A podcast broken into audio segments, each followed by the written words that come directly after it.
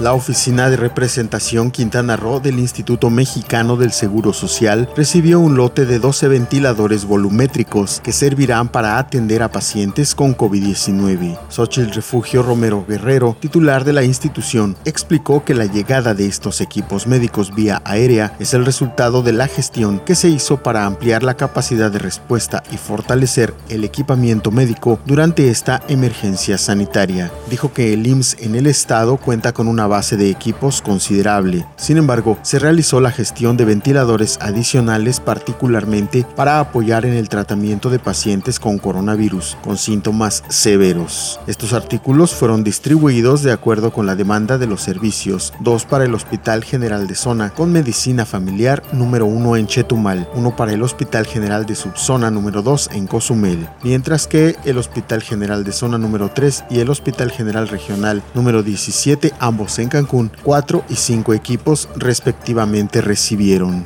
Romero Guerrero abundó que están preparados para hacer frente a la emergencia sanitaria a partir del trabajo coordinado de todo el personal de salud que labora en las áreas COVID, donde los ventiladores son parte de la estrategia intrahospitalaria para la atención integral de los pacientes.